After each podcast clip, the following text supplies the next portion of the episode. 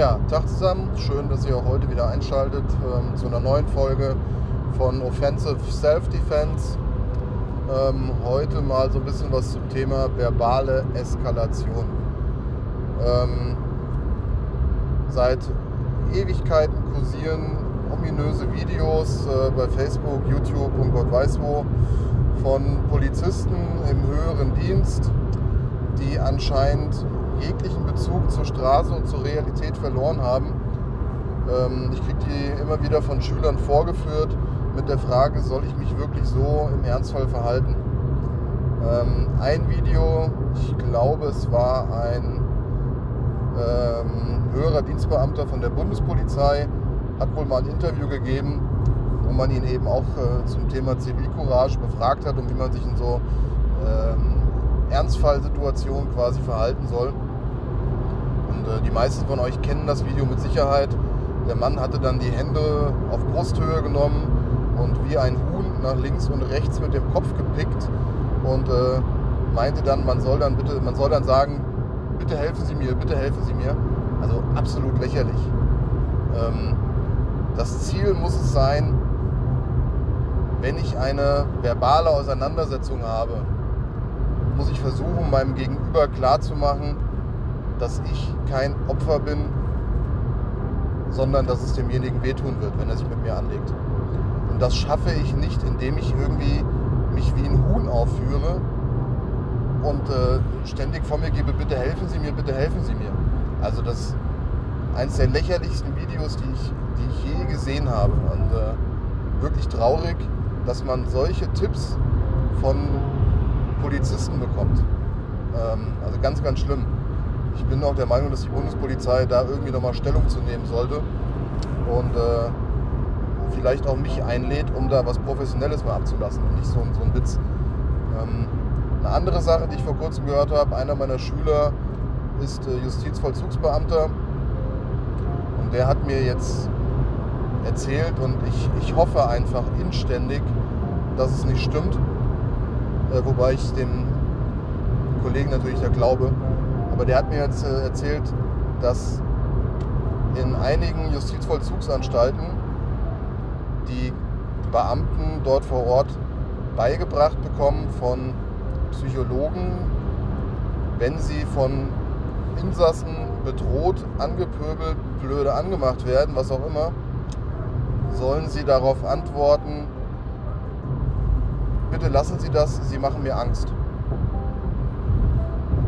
Also als ich das gehört habe, ich wusste nicht, ob ich lachen oder weinen soll. Ähm, was, was glauben denn die Psychologen, was ich damit erreiche? Ich bin als Beamter im Knast, ja, in der Justizvollzugsanstalt tätig, also jetzt nicht ich, ich äh, rede jetzt nur exemplarisch. Ähm, der Justizvollzugsbeamte hat jeden Tag mit Kriminellen, mit, mit Schwerverbrechern zu tun, mit Leuten, denen es scheißegal ist, was ich denke oder was ich fühle. Die pöbeln denjenigen an und dann soll ich sagen, bitte lassen Sie das, Sie machen mir Angst. Also welche Reaktion soll ich denn damit auslösen? Denkt denn der Psychologe tatsächlich, dass der Insasse dann sagt, ach so, ja nee, das tut mir leid, also ich wollte Ihnen jetzt bestimmt keine Angst machen, äh, entschuldigen Sie ich löse doch bei, bei so einem keinerlei Empathie aus. Also kann ich auch gar nicht erwarten.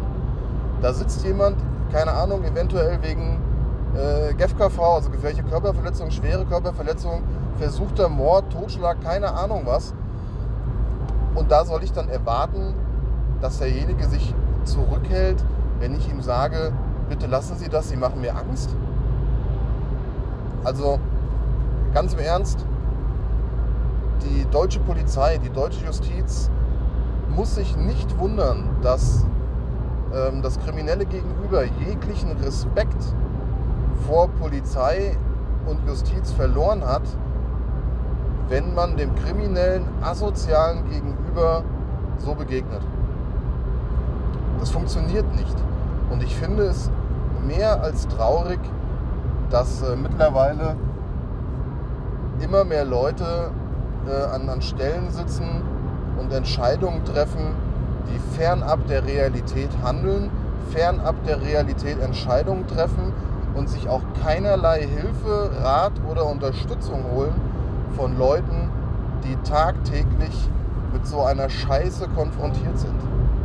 Ja, also wenn man mal den, den äh, Polizisten von der Straße befragt, was er von solchen Dingen hält, wird er auch nur mit dem Kopf schütteln.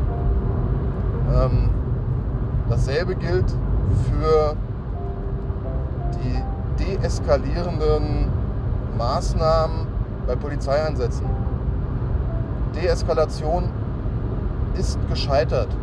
Wenn ich ein kriminelles, asoziales Gegenüber habe, werde ich ihn nicht mit Reden und nettem, nettem Zureden dazu bewegen, äh, von der Tat abzulassen oder sich von mir festnehmen zu lassen. Das funktioniert einfach nicht. Und man muss langsam mal von diesem Gedanken der Deeskalation wegkommen.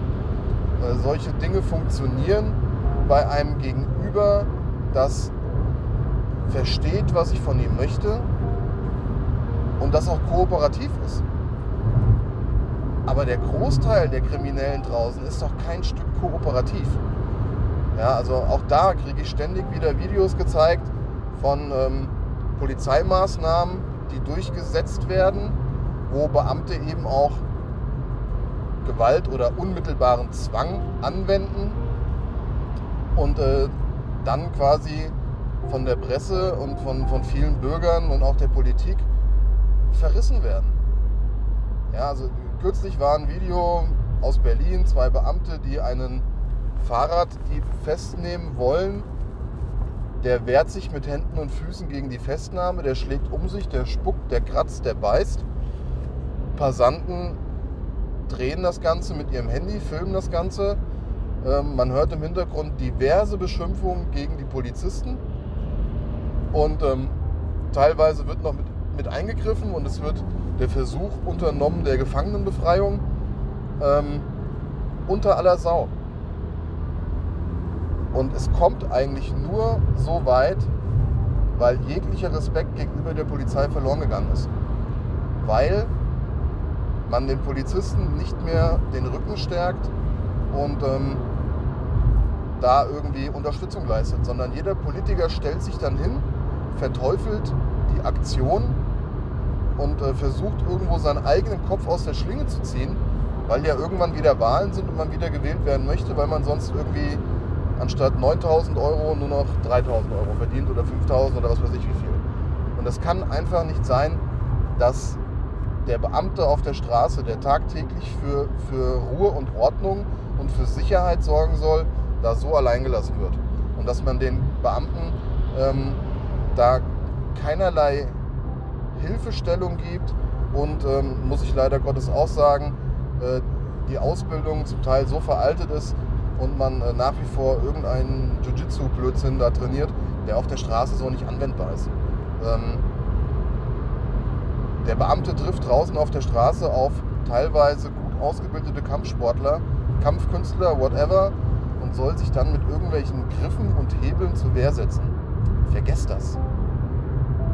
Ja, aber Punkt 1 ist einfach schon für alle, die jetzt nicht äh, bei der Polizei oder der Justiz arbeiten, vergesst verbale Deeskalation. Es funktioniert einfach nicht. Es funktioniert nur verbale Eskalation. Verbale Eskalation ist das Einzige, was zumindest eine gewisse Aussicht hat auf Erfolg. Ja, wenn ich nämlich meinem Gegenüber ganz klipp und klar zeige, du, ich bin kein Opfer, ich werde mich wehren und ich werde dir wehtun und du wirst verlieren. Das funktioniert, weil ich dadurch mein Gegenüber wieder zum Nachdenken bekomme und er einfach vielleicht den Gedanken fasst, scheiße, ich habe mir den falschen rausgesucht. Allerdings ist es auch wichtig, dass ich äh, richtig verbal eskaliere. Richtig nicht in, in, Form der Intensität, sondern auch, dass ich das Richtige sage. Ähm, ich merke es immer wieder bei uns im Training.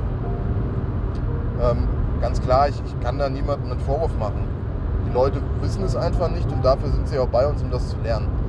Wenn euch jemand anpöbelt, auf euch zukommt, aggressiv ist, unterlasst bitte solche Sachen wie äh, halten Sie Abstand. Damit komme ich nicht aus der Opferrolle raus. Ähm, ich erinnere da immer ganz gerne auch an ein wunderschönes Video, Stefan Henschel, Gott hab ihn selig, Ähm, alter Lude aus Hamburg läuft über den Kiez, macht ein Interview mit einem, mit einem Kamerateam und im Hintergrund taucht irgendein Vogel auf und äh, will quasi da so ein bisschen Possen vor der Kamera machen. Und Stefan Henschel sieht ihn und spricht ihn direkt an mit, Alter, was mit dir, hast du ein Problem? Und dann schmiert er ihm ganz gewaltig einer. So reagiert man. Das ist verbale oder die erste Stufe der verbalen Eskalation. Ja, nicht indem ich sage, halt Abstand oder halten Sie bitte Abstand oder gehen Sie weg, sondern indem ich sage, was ist mit dir? Hast du ein Problem? Suchst du Stress? Weil einfach das ein schon wesentlich aggressiveres Vorgehen ist, als die Frage oder die Aussage, halten Sie Abstand. Ich muss direkt aggressiv auftreten, um einfach bei dem anderen diesen Effekt zu erzeugen, dieses, öh, warum ist der denn so aggro jetzt? Ja? Mein Gegenüber erwartet, dass ich Angst zeige dass ich mich einnässe, weil ich plötzlich angepöbelt werde. Der erwartet aber nicht, dass ich plötzlich aggressiv zurückwirke. Und das ist der, der Trigger bei ihm, der dafür sorgen soll, dass er nachdenkt. Dass er auf den Gedanken kommt, der hat sich den Falschen gesucht.